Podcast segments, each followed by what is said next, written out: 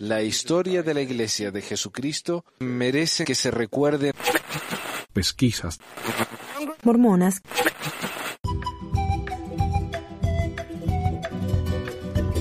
Hola a todos, bienvenidos a otra edición de Pesquisas Mormonas. Les habla Manuel. Hoy es Navidad. Feliz Navidad a todos. Este es el primer año que grabo un episodio acerca de la Navidad como en tres años. Grabé uno hace mucho sobre Santa Claus, Papá Noel. Y después de eso me tomé los dos siguientes diciembres libres. Pero este año me pareció que valía la pena hacer algo porque ya me tomé agosto y septiembre y parte de octubre libre este año con todo lo que me pasó ¿no? en, mi familia y en el grupo y todas las cosas que, que pasaron. No me dieron ganas de hacer el programa esos meses, pero muchísimas gracias a todos los que ayudaron a mantenerlo vivo. Realmente ha sido un, un gran regalo, ¿no? Fue un regalo de cumpleaños y ahora se siente como un regalo de Navidad. Y acá se celebra en noviembre el Día de Acción de Gracias. Y yo estoy muy agradecido por toda la gente que, que salió adelante y durante esa época tan difícil me ayudaron. Así que gracias, gracias. Feliz Navidad a todos. Los paganos también celebramos y nos gusta la Navidad. A mí me encanta la Navidad. Y ahora que ya estoy lleno, ya se fueron las visitas, ya limpiamos, así que me estoy sentando, así que estamos relajados para poder grabar este programa. Parece que es un buen, una buena experiencia de sobremesa. Ahora que está por fin calladita la casa. Hoy quiero hablar acerca de un tema más o menos navideño, que es la fecha en que nació Jesucristo. ¿En qué día nació Jesús? Los mormones tienen una tradición que dice que Jesús no nació el 25 de diciembre, sino el 6 de abril. Y me imagino que la mayoría de ustedes, si han sido o son parte de la iglesia, habrán escuchado eso. El hecho de que esa fecha coincide con el día en que se fundó la iglesia, ¿no? el 6 de abril de 1830, no es casualidad, como vamos a ver más adelante. Pero antes de empezar, quiero hablar del tema de Jesús en sí. El 31% de la población mundial es cristiana. Es el grupo más grande, no la minoría más grande, de religiosos. Por supuesto, dentro del cristianismo hay miles de diferentes sectas y con eso me refiero a eh, grupos, ¿no? El católico siendo el más grande y de ahí para abajo. El mormónimo sería el 0.1% de la población mundial. El segundo grupo más grande serían los musulmanes, que también están divididos en varios grupos, pero no tanto me parece a mí como los cristianos. Ah, pero bueno, de los cristianos creen que Jesucristo es el Hijo literal de Dios, vino a la tierra para sufrir por los pecados del mundo, eh, los musulmanes creen que fue un profeta más, pero un profeta, el gran profeta fue, por supuesto, Mahoma, pero del 31% de los cristianos que creen en Jesucristo, no todos creen que fue un personaje literal tal como se lo escriben las escrituras, sino que fue una persona común, un predicador cuya influencia creció y creció como una bola de nieve, ¿no? Cuando baja hacia la montaña, hasta que adquirió el carácter divino que muchos le atribuyen hoy en día. Un tercer grupo, el cual está creciendo en estos últimos años, cree que o Jesús no existió, o si existió es una combinación de varios personajes de la época combinados con dioses griegos y de Mesopotamia. Incluso de entre los cristianos mismos, ¿no? de los gnósticos, hay algunos que creen que Jesucristo fue el hijo de un eh, de un centurión romano llamado Pantera. Además que Jesús era un nombre bastante común. Entonces como, es como si se llamara Juan Pedro hoy en día, ¿no? Algo así. Y tal vez no fuera casualidad que el nombre de él fuera tan, tan común, como digo. Pero si Jesucristo realmente es un personaje divino, entonces es razonable pensar que Dios pudo haber revelado la fecha de su nacimiento. Pero si fue un personaje agrandado con el tiempo, entonces la fecha de su nacimiento es irrelevante. El famoso pastor evangélico australiano Ray Comfort, en una de sus películas, afirma que como la era cristiana empieza con Jesucristo, eso demuestra, y todo el mundo eh, sigue la era cristiana, eso demuestra que Jesús fue real. Pero hay un problema, hay varios problemas con esta afirmación. Primero que nada, no todo el mundo sigue el calendario cristiano. Los chinos tienen su propio calendario, el año de ellos no es el 2017, algo muy diferente, mucho más, número mucho más grande. Los judíos tienen su propio calendario, que es muy diferente, ellos no siguen la era cristiana. Entonces, sí, lo hacemos como por conveniencia, porque Estados Unidos y bla, bla, bla. Entonces, por conveniencia, la mayoría del mundo sigue el calendario cristiano que tenemos hoy en día, pero no es universal. El segundo problema es que si Jesucristo marca el comienzo de la era cristiana, ¿por qué su cumpleaños es en diciembre o abril y no el primero de enero? Podrían haber dicho, bueno, pero ya había un calendario y en ese calendario Jesús cayó en este día. Sí, pero si Él es el nacimiento, empieza todo ese día. ¡Pum! Ok, tenemos un calendario, bórrenlo, empezamos acá. Eh, ok. Pero la respuesta para eso tiene que ver con la adaptación del cristianismo en Roma. Un artículo en el Washington Post aclara la situación un poco. Según la mayoría de los relatos, el nacimiento al principio, alrededor del año 200 después de Cristo, se consideraba que había sucedido el 6 de enero. ¿Por qué? Nadie sabe. Pero puede haber sido el resultado de un cálculo basado en una fecha de la crucifixión del 6 de abril, sumado a la creencia antigua de que los profetas morían el mismo día que su concepción. Ya para la mitad del siglo IV, la celebración había sido movida al 25 de diciembre. ¿Quién tomó la decisión? Algunos dicen que fue el Papa, otros dicen que no. Una de las teorías prevalentes de por qué la Navidad se celebra el 25 de diciembre fue descrita en The Golden Bow, un estudio comparativo de religión y mitología muy influyente del siglo XIX, escrito por el antropólogo James George Fraser y publicado por primera vez en 1890. Fraser enfrenta el tema de la religión desde una perspectiva cultural, no teológica, y él vinculó la fecha de la Navidad a rituales paganos más tempranos. Dice él. Una reliquia instructiva de la larga lucha está preservada en nuestro festival de la Navidad, el que la Iglesia Católica parece haber tomado prestado directamente de sus rivales paganos. En el calendario juliano, el calendario introducido por el emperador romano Julio César en el 46 a.C., el 25 de diciembre era el solsticio de invierno. Recordamos que los romanos eran, obviamente, paganos. Y era considerado la natividad del sol, porque los días comenzaban a alargarse y el poder del sol a aumentar a partir de ese día. El ritual de la natividad, como parece haberse celebrado en Siria y Egipto, era sorprendente los celebradores se retiraban a santuarios internos, de donde a la medianoche emitían el fuerte grito La Virgen ha venido, la luz está creciendo.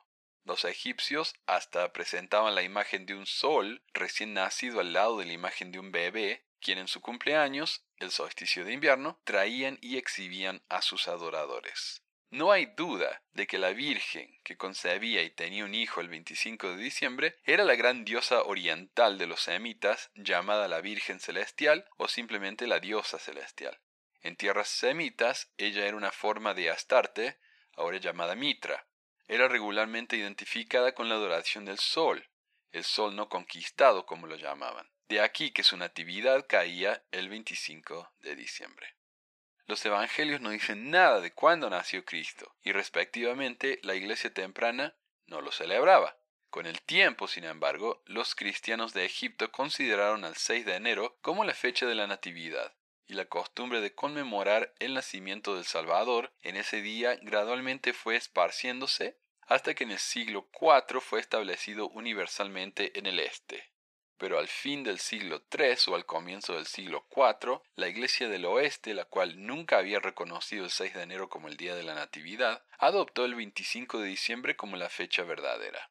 Y con el tiempo, la decisión fue aceptada también por la Iglesia del Este. En Antioquía, el cambio no fue introducido hasta el año 375 después de Cristo.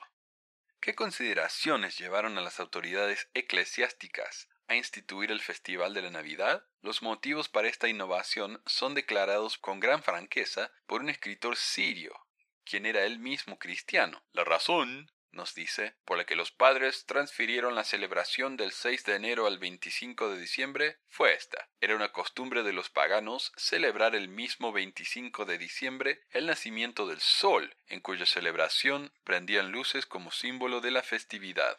En esas solemnidades y festividades los cristianos también participaban. Claro, les gustaba la fiesta, estaba buena. Había luces, había, qué sé yo, comida, no sé qué más, Pero les gustaba la fiesta. Y era una fiesta pagana. En consecuencia, estos doctores de la Iglesia percibieron que los cristianos estaban atraídos por este festival, se reunieron en consejo y resolvieron que la verdadera Natividad sería solemnizada en ese día y el Festival de la Epifanía el 6 de enero. En consecuencia, junto con esta costumbre, la práctica ha prevalecido de prender fuegos hasta el 6. Los orígenes paganos de la Navidad no solo son claramente insinuados, sino tácitamente admitidos por Agustino, cuando exhorta a sus hermanos cristianos a que no celebren ese día solemne como los paganos, a causa de aquel quien creó el sol. De esta manera, Leo el Grande criticó la creencia pestilente de que la Navidad había sido solemnizada a causa del nacimiento del nuevo sol, como se lo llama, y no por el nacimiento de Cristo. Y hay varias cosas que podemos sacar de esto que son muy interesantes. El 6 de enero, la Epifanía. Hoy en día en nuestros países se celebra la llegada de los Reyes Magos. Es el mismo día, pero significa algo diferente, pero tiene que ver con la festividad, ¿verdad? Las luces. Tenemos luces hoy en día, las luces del árbol, las luces en la casa, las luces en la ventana, no sé, acá en Gringolandia le ponen, le ponen luces en todas partes, hasta los perros les ponen las luces los autos, los autos con luz. Increíble. Pero bueno, eh, las luces continúan. El árbol. El árbol viene de esa tradición pagana también. Recordemos que los paganos adoraban a los dioses de la naturaleza. Y por eso adoraban al sol. Otra respuesta del señor Comfort es que a pesar de que el nacimiento de Cristo empieza la era cristiana, los días y los meses tienen una connotación claramente pagana. Según el aula hispana, bajo el imperio constantino y durante, el gran eh, y durante gran parte del imperio romano, se nombró con algunos cambios el primer día de la semana haciendo referencia a la luna, seguido por Marte, Martes, Mercurio, Júpiter, Venus y Saturno, todos dioses romanos. Todos los días de la semana para nosotros vienen de los dioses romanos. Sábado viene de la palabra eh, Saturno, pero también es una mezcla del Shabbat, el Sabbat, haciendo referencia al día de descanso y el domingo tiene su origen en una palabra latina que significa el día del Señor. No es ninguna coincidencia que el domingo tenga una relación con el sol y con Jesús. El emperador romano Constantino adoraba a Mitra, dios del sol, pero un día tuvo un sueño en el que vio una cruz dentro de un sol, con la inscripción Vence con esto, con la cruz, ¿no? Eh, fue así que se declaró cristiano y dedicó el domingo como el Día del Señor. Y ahí es donde empieza bien grande la mezcla entre el cristianismo y el paganismo, gracias a Constantino, que era más o menos las dos cosas. En inglés los nombres de los días tienen orígenes diferentes, pero igualmente paganos. En lugar de tener orígenes romanos, como en español, ellos tienen orígenes nórdicos, más germánicos, ¿no? El lunes, por ejemplo, Monday, viene de Mani, la personificación nórdica de la luna, igual que en español.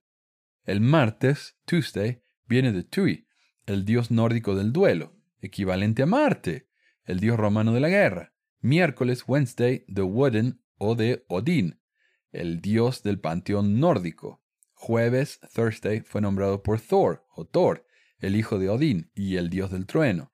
Friday viene de Frigg, la esposa de Odín, asociada con la diosa romana Venus, de viernes. Y Saturday viene del dios romano Saturno. Ahí les quedó la, tradición romana en vez de la, la, nórdica. Pero el domingo, Sunday, significa literalmente día del sol. Sun Day. Sol, día. Los meses tienen un origen similar. Enero viene de Janus o Jano, dios de las puertas marzo del dios Marte, abril de Afrodita, mayo de Maya, una playa de madre de Mercurio, junio de la diosa Juno, julio de Julio César, quien él mismo era considerado un dios, y agosto de Octaviano Augustos, el heredero de César. El resto de los meses se relaciona con su posición original en el calendario antiguo. Septiembre el séptimo mes, octubre el octavo, noviembre el noveno, diciembre el décimo. Si el señor Comfort tiene razón y la fecha tal como lo usamos hoy en día tiene su origen en Jesucristo, ¿Por qué no está representado en ninguno de los días de la semana o meses del año? Si yo fuera un pagano, yo vería esto como evidencia de que los dioses paganos son verdaderos. Pero bueno, pasemos a la fecha del 6 de enero, que para eso estamos. Según un artículo del Desert News, el periódico de noticias de la iglesia, en un artículo llamado ¿Cuál es la fecha real del nacimiento de Jesús? dice, Desde el comienzo del siglo XX, muchos mormones pensaron que sabían la fecha exacta de la primera Navidad. El elder James E. Talmage, un apóstol de la Iglesia Sud, publicó un libro en 1915 intitulado Jesús el Cristo, en el que escribió Creemos que Jesús fue nacido en Belén de Judea el 6 de abril, año 1 a.C. El Lord Talmage no escogió esa fecha al azar. Él la tomó de la sección 20 de Doctrina y Convenios. Los mormones, desde los líderes de la iglesia hasta los niños en la misma, han aceptado el 6 de abril como la fecha real del nacimiento de Jesús, pero no todo miembro de la iglesia sud coincidió con la interpretación del Elder Talmage de Doctrina y Convenios 20.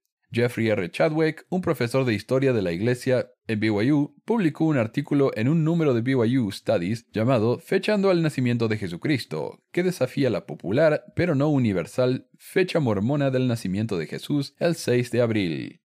Y está en buena compañía. En 1954, el presidente J. Reuben Clark Jr., un consejero de la primera presidencia de la Iglesia Sud, escribió que el nacimiento de Cristo fue en diciembre del 5 a.C. o a comienzos del 4 a.C. En 1979, el de Bruce R. McConkie favoreció la fecha de diciembre del 5 a.C., así como las fechas alternativas en el 4 a.C. La fecha del 6 de abril viene de la fecha en que la Iglesia Sud fue organizada originalmente en 1830. Doctrina y Convenios comienza con este versículo introductorio. El origen de la Iglesia de Cristo en estos últimos días. Habiendo transcurrido 1830 años desde la venida de nuestro Señor y Salvador Jesucristo en la carne, habiendo sido debidamente organizada y establecida de acuerdo con las leyes del país, por la voluntad y el mandamiento de Dios, en el cuarto mes y el sexto día del mes que es llamado abril, Stephen C. Harper, un profesor de historia de la iglesia en BYU y editor de un volumen de los papeles de José Smith, dijo en una entrevista telefónica que alguna gente, incluyendo al elder Talmage, han leído este versículo como si el Señor estuviera hablando y revelando precisamente que Jesucristo fue nacido 1830 años antes de ese día y que la revelación fue dada el 6 de abril de 1830 pero el descubrimiento reciente del manuscrito del libro de mandamientos y revelaciones de la sección que coincide con Doctrina y Convenios 20 muestra que el versículo era en realidad una nota de cabecera escrita por el historiador temprano de la iglesia John Whitmer, algo que hizo en muchas revelaciones, dice Harper, así que son cosas separadas del texto que José produjo por revelación. A ver si aclaramos un poco esto. Talmage pensó que la fecha del nacimiento de Jesús era el 6 de abril, porque en Doctrina y Convenios 20, versículo 1, dice que Jesucristo nació 1830 años antes de ese día, y ese día era supuestamente el 6 de abril. Pero, ahora tenemos el manuscrito del Doctrina y Convenios, bueno, del libro anterior a Doctrina y Convenios que se llamaba el libro de mandamientos. Y cuando se le agregaron más secciones se convirtió en el Doctrina y Convenios. En el libro de mandamientos podemos ver claramente que el versículo 1 no es parte de la revelación, sino que es una nota escrita por John Whitmer, el historiador de la iglesia. No solamente eso, sino que la revelación no fue dada el 6 de enero, sino que fue dada el 10 de enero. Entonces, ah, es digno notar que Doctrina y Convenios, un libro canónico de la Iglesia, uno de los dos principales libros de la escritura de la fe junto con el libro de Mormón, contiene un error bastante grave. Una anotación hecha por un secretario fue erróneamente introducida como parte de la revelación, cuando en realidad no lo es, sino que es una interpretación de este hombre. ¿Por qué Dios permitiría que sucediera algo así con sus escrituras, las cuales supuestamente están acá para aclarar las confusiones en la Biblia? Además, este no es el único error obvio en la escritura sud, ya que según el mismo Harper, esto se repite en varias secciones. Varias veces se ha puesto la nota de John Whitmer como si fuera parte de la revelación. Entonces acá tenemos a un apóstol que escribió el libro que es supuestamente la biografía de, de Jesucristo, la más autoritativa biografía de Jesucristo, escrita en el templo a pedido de la primera presidencia, y en esa biografía comete un error tan básico como el nacimiento de Jesucristo porque interpretó mal la escritura en la que se basó. Continuando. El manuscrito publicado como parte de los papeles de José Smith también muestra que la revelación fue dada el 10 de abril, no el 6, Así que aunque hace referencia a la organización de la iglesia unos días antes, la revelación, la que temáticamente no tiene nada que ver con el nacimiento de Cristo, y sus versículos introductorios no deberían leerse como si fuera una revelación sobre el nacimiento de Jesucristo, dice Harper. La interpretación que ha sido más popular es sujeta a cuestionamiento, es todo lo que estoy diciendo. Y esta no es la única vez que John Whitmer identificó una fecha con un lenguaje similar, y otra vez escribió, Ahora es el 12 de junio, 1831 años desde la venida de nuestro Señor y Salvador en la carne. Entonces acá se entiende mejor, ¿no? Cuando John Whitmer escribe, hoy es el 12 de junio, 1831 años después de la venida de nuestro Señor, no está diciendo que Jesús nació el 12 de junio. Simplemente está diciendo, hoy es 12 de junio, en el año 1830, después de que Jesús nació. Es una forma muy rebuscada, ¿no? Muy, uh, muy extravagante de decir es el 1861 después de Cristo. El artículo de Chadwick, ese que escribió él en el que se trata de encontrar la fecha correcta del nacimiento de Cristo, es bastante larga, tiene más de 30 páginas, pero vale la pena mencionar algunos detalles interesantes de su investigación. Dice él, que ni José Smith, Brigham Young, John Taylor, Wilford Woodruff ni Lorenzo Snow hablaron sobre el tema del nacimiento de Cristo, y estos son los primeros cinco profetas de la iglesia. Entre los apóstoles y presidentes de la iglesia que favorecieron públicamente la fecha del 6 de abril se encuentran James E. Talmage, apóstol, Joseph F. Smith, profeta, Hiram M. Smith, apóstol, aunque él favoreció esta fecha con menos entusiasmo, Harold B. Lee, profeta, Spencer W. Kimball, profeta, y Gordon B. Hinckley, profeta. El elder Orson Pratt, por su parte, propuso la, la fecha del 11 de abril del 4 a.C., basado en sus propios cálculos del número de días entre los signos del nacimiento de Jesús y su muerte, tal como están descritos en el libro de Mormón.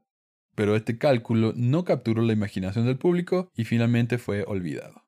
Más recientemente, el elder J. Ruben Clark Jr., en un libro que más tarde se convirtió en el Manual del Sacerdocio en 1958, dice que Jesús probablemente nació en diciembre del 4 a.C., aunque no ofrece un día específico. Bruce McConkie, en su libro de 1979 The Mortal Messiah, concordó con la fecha de Clark, aunque su posición es mucho más flexible y no niega la posibilidad de que haya nacido en abril. Y lo que me olvidé de aclarar aquí, de, de incluir en el ensayo, algo que Chadwick habla mucho es que la fecha del 4 a.C., del 5 a.C., tiene que tener más sentido porque Heródoto, quien supuestamente mandó a matar a Jesucristo y quien estaba vivo cuando Jesús nació, murió en el 4 a.C. Entonces Jesús tiene que haber nacido antes de que él hubiera muerto, obviamente. Los estudiosos de la Biblia fuera de la iglesia coinciden en que Jesucristo nació el 6 antes de Cristo, porque recordemos que Heródoto mandó a matar a los inocentes eh, de dos años o menos, por lo que Jesús probablemente, dicen ellos, tenía dos años, entonces tiene que haber sido el 6 antes de Cristo. El año 1 antes de Cristo no tiene sentido porque no coincide con los registros que sí tenemos hoy, registros históricos, de que Heródoto murió el 4 antes de Cristo. Hay que tener eso en cuenta, y Chadwick lo toma en cuenta. En 1983, el escritor mormón John P. Pratt argumentó en el BYU Studies que la fecha de nacimiento de Cristo tenía que ser el 6 de abril del 1 a.C., y a pesar de que fue refutado por tres profesores de BYU en el mismo número del periódico ese, en 1985, o sea, dos años después, y en 1994, este hombre John P. Pratt publicó artículos en la Ensign, que es la revista oficial de la iglesia, es la versión de la León en inglés, repitiendo la fecha del 6 de abril. Esta es una revista oficial de la iglesia. Básicamente la iglesia está diciendo sí, sí, fue el 6 de abril. Eh, diciendo que como al menos dos profetas confirmaron esa fecha, tiene que ser verdad. Y la realidad es que el hombre tiene un punto. Le creemos a los estudiosos, quienes concuerdan con que Jesús no nació el 6 de abril, incluyendo los estudiosos mormones, o con los profetas videntes y reveladores que dicen que sí. Y otra vez tenemos el conflicto entre la ciencia y la revelación. ¿A quién le creemos? Bueno, obviamente tiene que ser la revelación, porque la revelación es la que inventó la penicilina, la que descubrió el átomo, la que inventó los celulares, el Internet y los televisores, ¿verdad? Entonces, obviamente la revelación e, es, la que funciona. Y todo el mundo sabe que cuando alguien se enferma, en vez de ir al médico, es mucho mejor recibir una bendición. Mucho más eficaz. Chadwick entonces utiliza fechas de eclipses, Pascuas judías, cosas así, ¿no? Eh, basándose en historias de la Biblia y del libro de Mormon. Entonces mezcla todo y ya entonces trata de encontrar la fecha del nacimiento de la muerte de Jesucristo. Es un análisis bastante impresionante realmente lo que hace él. Dice, ok, según el libro de Mormón, eh, Jesucristo tiene que haber nacido en, un día en que hubo un eclipse o esto y lo otro. Entonces él busca en los registros históricos y, y astronómicos de la fecha en que Jesucristo podría haber nacido. Entonces él mezcla todo eso, encuentra una fecha que coincide y entonces él ahí sabe cuándo nació Jesucristo. El único problema es que para aceptar este análisis, el cual, como digo, es bastante impresionante y detallado, uno tiene que aceptar literalmente todo lo que la Biblia y el libro de Mormón dicen. Uno puede ser un creyente fiel de la Biblia y no creer las cosas que dicen ahí literalmente. Recordemos que Jesucristo dijo que le enseñaban parábolas, entonces mucha gente piensa que la, que la Biblia en sí es una parábola. Pero para creerle Chadwick, uno tiene que pensar que no, no es una parábola, es literal. Y no solamente eso, el libro de Mormon también tiene que ser históricamente verdadero.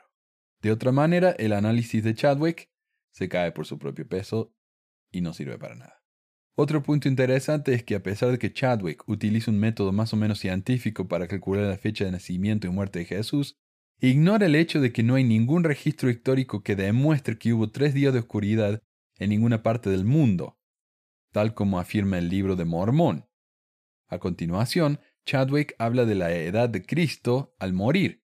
Él dice que la Biblia no especifica cuántos años vivió. Lucas 3:23, que en el artículo de Chadwick dice Lucas 4:23, así que está equivocado, dice, Jesús mismo al comenzar su ministerio era como de 30 años, lo cual no es muy específico. ¿Cómo de 30 años?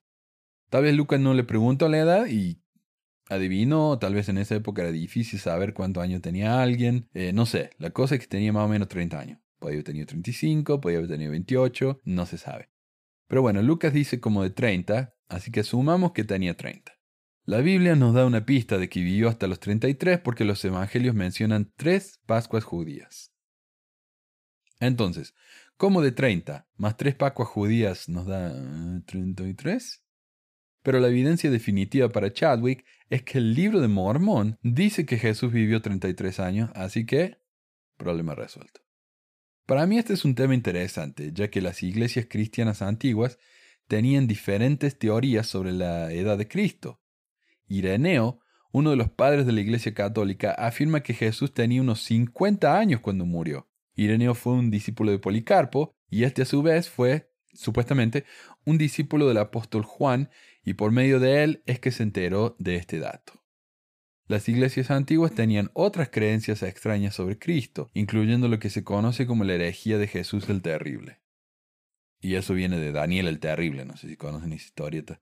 Pero el Evangelio de la infancia de Tomás, diferente al Evangelio de Tomás, describe a un Jesús de cinco años como un tiranito que tenía rabietas constantes. En el libro, Jesús estaba jugando de manera sobrenatural con un arroyo, o en un arroyo, y cuando un vecino interfirió y le arruinó el juego, Jesús lo maldijo. Te marchitarás como un árbol, y no podrás tener hoja ni raíz ni fruto. E inmediatamente ese muchacho se marchitó completamente. Otro niño lo choca accidentalmente y Jesús directamente lo mata. Cuando los padres del chico se enojaron con Jesús por, o sea, asesinar a su hijo, los maldijo con ceguera. José trató de disciplinarlo y Jesús le dijo, No me molestes. Si bien Jesús más tarde curó y resucitó a sus víctimas, ningún hombre después de esto se atrevió a provocarlo, no fuera que los maldijera y que fueran mutilados, dice la escritura. Interesante, ¿eh? Pero continuemos con el estudio de Chadwick. Después de considerar la duración de la vida de Jesús, detallada en el libro de Mormón, de tomar en cuenta la fecha de su muerte, la cual tiene que coincidir con varios eventos meteorológicos y astronómicos e históricos, Chadwick decide que la única fecha del nacimiento de Jesús que tiene sentido es en diciembre del año 5 a.C., año que coincide más o menos con el consenso académico no mormón, que como dije es el 6 a.C. y el que contradice las palabras de varios profetas modernos, que dicen que nació en el 1 antes de Cristo. En conclusión, la fecha del 6 de abril de la Iglesia es una mala interpretación de una nota de John Whitmer, no una revelación de José Smith, y Jesús, de haber existido, definitivamente no nació en el año en que se dice que nació. Hay otros problemas con la historia de la Natividad que no incluyen la fecha del nacimiento de Cristo. Por ejemplo, la matanza de los inocentes que mencioné. Este evento es nombrado solo en Mateo y ningún otro escrito contemporáneo lo repite. No solamente eso, sino que algo tan drástico y significativo para la región habría sido registrado en los anales de la historia. Pero no hay nada, dándonos la idea de que en realidad no sucedió, sino que es un invento del evangelista. Otro problema es el censo que lleva a José, a María y a Jesús a Judea. El registro histórico nos dice que este censo fue hecho por Publius Sulpicius Quirinus, gobernador romano de Siria. El autor del Evangelio de Lucas lo usa como un medio narrativo para establecer el nacimiento de Jesús. Eso está en Lucas 2. Pero Lucas ubica al censo en el reino de Heródoto, quien había muerto hacía años atrás. Además, este censo solo incluía a las ciudades de Judea, Samaria e Idumea, no a Galilea, donde Jesús y sus padres vivían. Así que no tiene sentido que hubieran viajado para participar en un censo que no les incumbía. Pero, ¿por qué entonces no dice el evangelista que este fue el caso, que tuvieron que viajar para el censo? Una de las profecías requiere que el Mesías, como descendiente del rey David, naciera en la ciudad de David, que es Belén. Pero Jesús, según la mayoría de los estudiosos del tema, nació en Nazaret, por lo que fue conocido durante su vida como el Nazareno. Hay otras teorías que dicen que se, lo llamaba el Nazareno no porque había nacido en Nazaret, sino porque era un nazareo, que es una orden religiosa a la que pertenece Sansón y Juan el Bautista. Pero bueno, eso es otro tema. Y la verdad que no tengo mucho conocimiento sobre el tema. Pero los cristianos tempranos encontraron una solución creativa para hacer que los padres de Jesús fueran a Belén, para que así pudieran nacer en la misma ciudad de David. El censo, el cual, si se lo analiza, no tiene ningún sentido. Si mi abuelo nació en España, pongamos, ¿no? Y de repente el presidente de España decide hacer un censo que incluya a todos los descendientes de todos los españoles por generaciones. ¿Tendría algún sentido el que yo tuviera que viajar a España, siendo que no vivo ahí y nunca visité España, nunca viví en España, nada más que para participar en un censo? ¿Por qué? Si ni siquiera vivo ahí.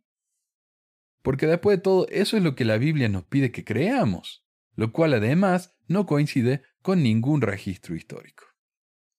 Pero bueno, nuestro enfoque no es la Biblia ni la cristiandad en general, sino el mormonismo y las ramas de la restauración, así que alguien más va a tener que responder todas esas preguntas. Mientras tanto, feliz Navidad a todos y un muy buen 2018, que definitivamente sea mejor que estos dos últimos años que tuvimos que han sido una porquería, al menos acá en la zona donde vivo yo. Pero bueno, gracias a todos y hasta la próxima. Adiós.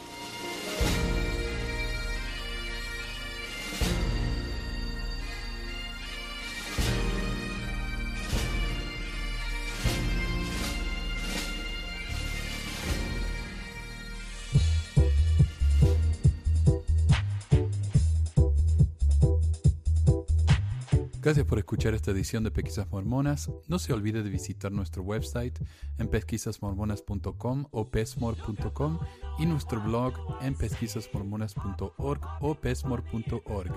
También tenemos un grupo de Facebook donde la discusión siempre es animada y si tiene un comentario, pregunta o hate mail, puede enviarlo a manuel.pesquisasmormonas.com.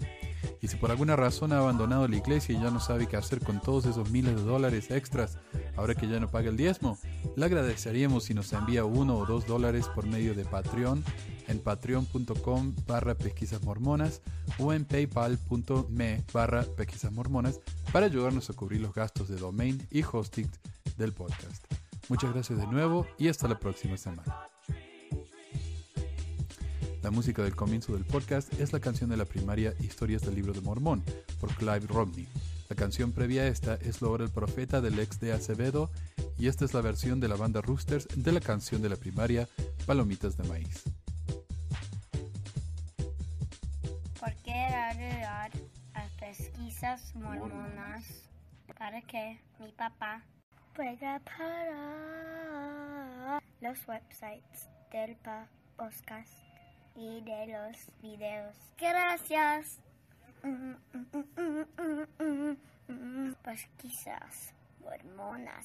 Pi, pi, pi.